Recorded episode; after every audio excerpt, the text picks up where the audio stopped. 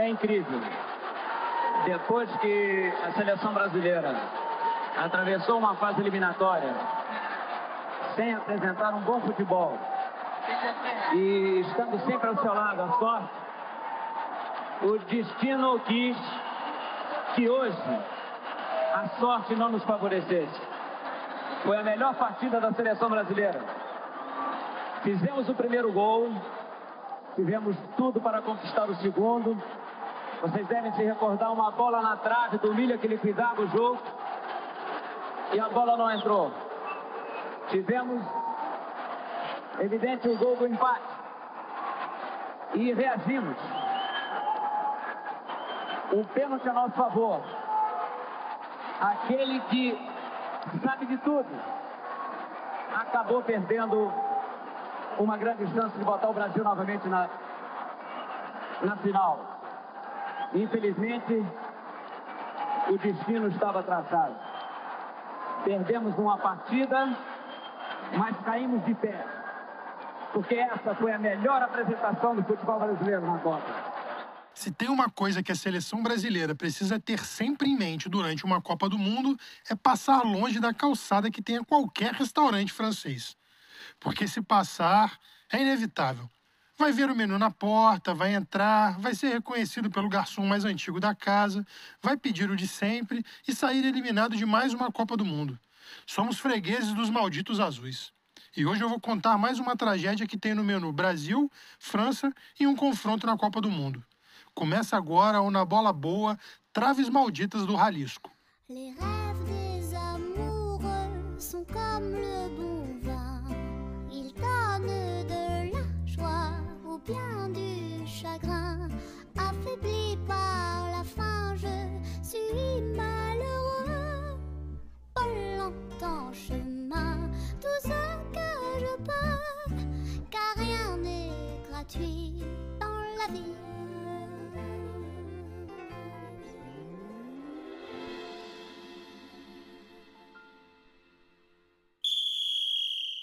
Apito juiz e tá valendo o André Pinheiro, um supersticioso preso aos fatos, falando diretamente do Na Bola Boa.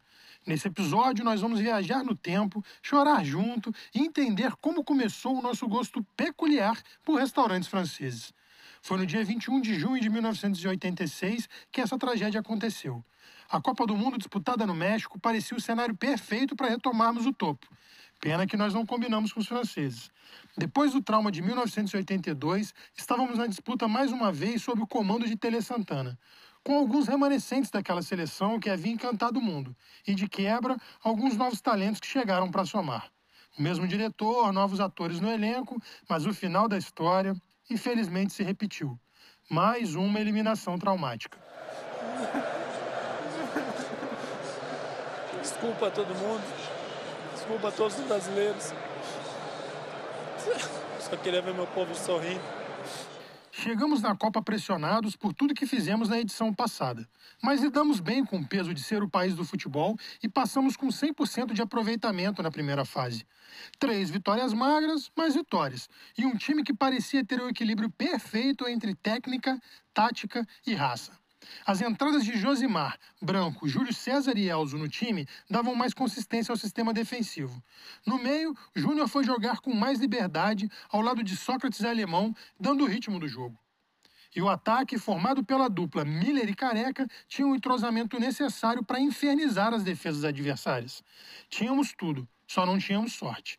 E a história começou mais ou menos assim. Apita o árbitro, bola rolando em Guadalajara. Dali, garoto! E agora É só festa, é só emoção em seu rádio. O jogo começou quente. O sistema era um pouco mais defensivo, mas Tele não jogava na retranca, mesmo depois do que aconteceu no Sarriá. Não era do feitio do mestre ganhar apenas por ganhar. Por isso tivemos uma das mais belas partidas da história das Copas, já que os franceses liderados por Platini, além de nomes como Tiganá, Fernandes e Rocheteau, também não estavam para brincadeira. Mas o Brasil vinha bem nessa Copa. Estava iludindo a torcida direitinho. Não tínhamos levado nenhum gol até as quartas de final. Tínhamos goleado a Polônia por 4 a 0 nas oitavas. E aí, aos 17 minutos, o Júnior tabela com o Miller para desmontar a defesa francesa como se fosse a Batalha de Waterloo. e deixa o Careca trocando figurinhas com o goleirão deles. Missão fácil para o nosso camisa 9 concluir com sucesso. Trabalha no campo intermediário defensivo do Brasil para Miller. Júnior. Miller. Júnior. De tabela.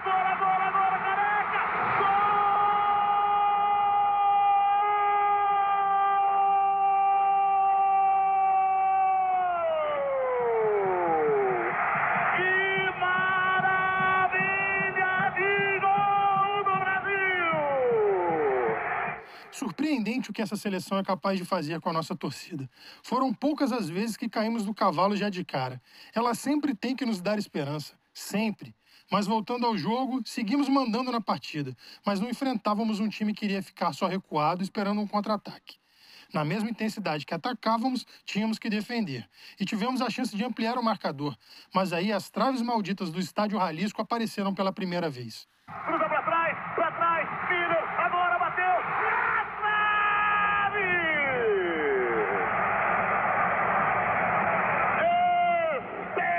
Espetacular, Brasil! Até que o choque de realidade aconteceu. Em uma jogada despretensiosa pela ponta direita deles, a bola desviou na nossa defesa, cruzou a área, passou pelo Carlos, que trombou com o atacante francês e sobrou linda, leve e solta para o Platini só empurrar para o fundo da rede e empatar a partida. Vai sair, Rocheton no cruzamento. Olha a sobra. Gol!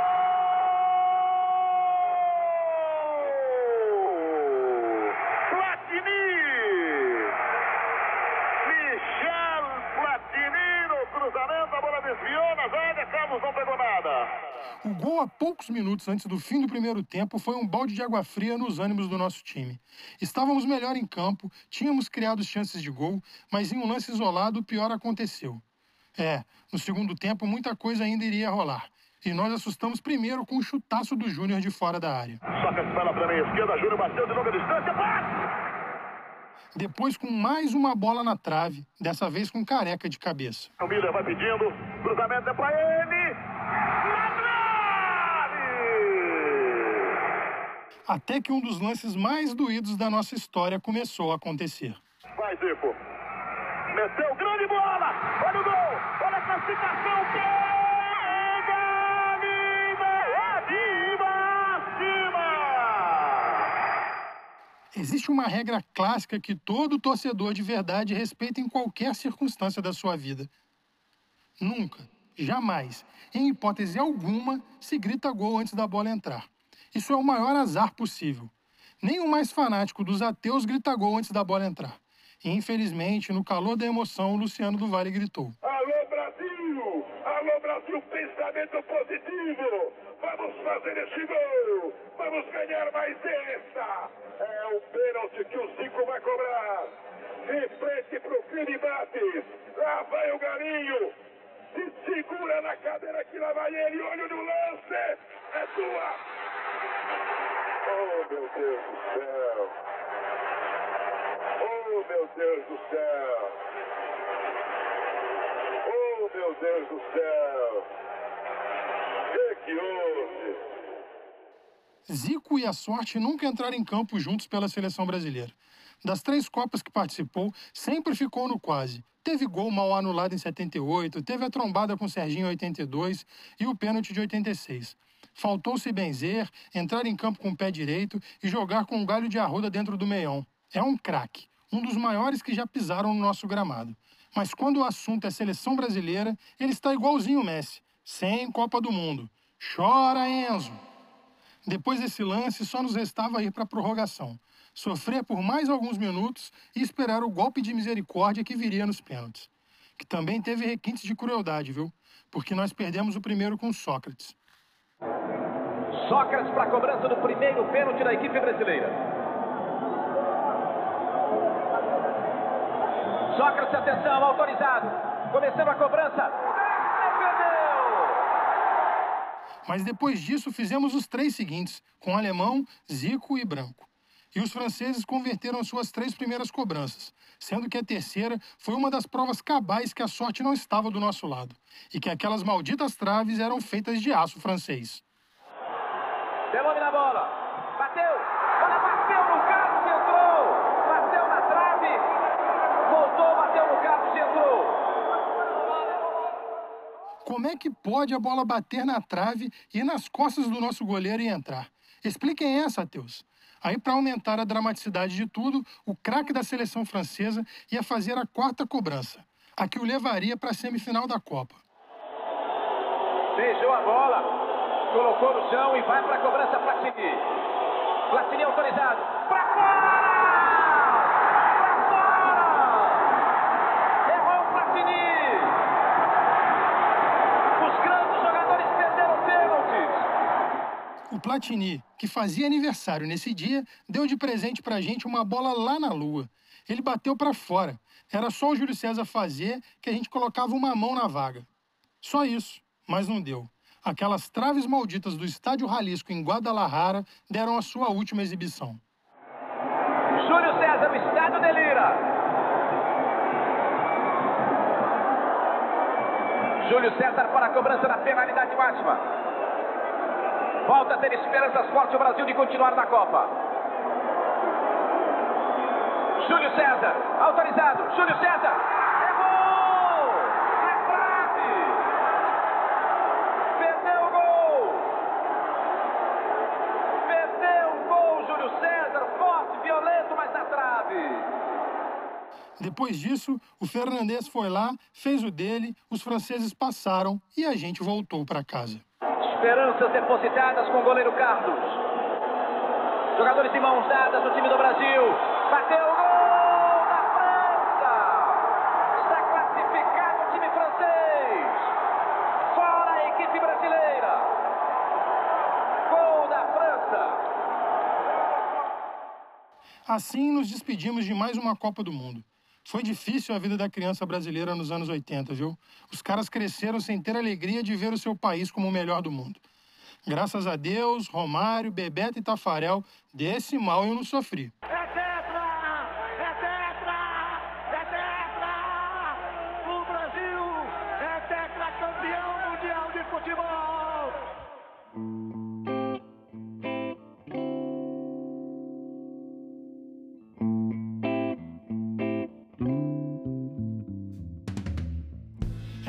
Meus amigos. Esse foi mais um episódio do Na Bola Boa. E só reforçando que o nosso podcast também tem perfil nas redes sociais. Estamos no Instagram, arroba na bola boa, underline, e no Twitter, arroba na bola boa.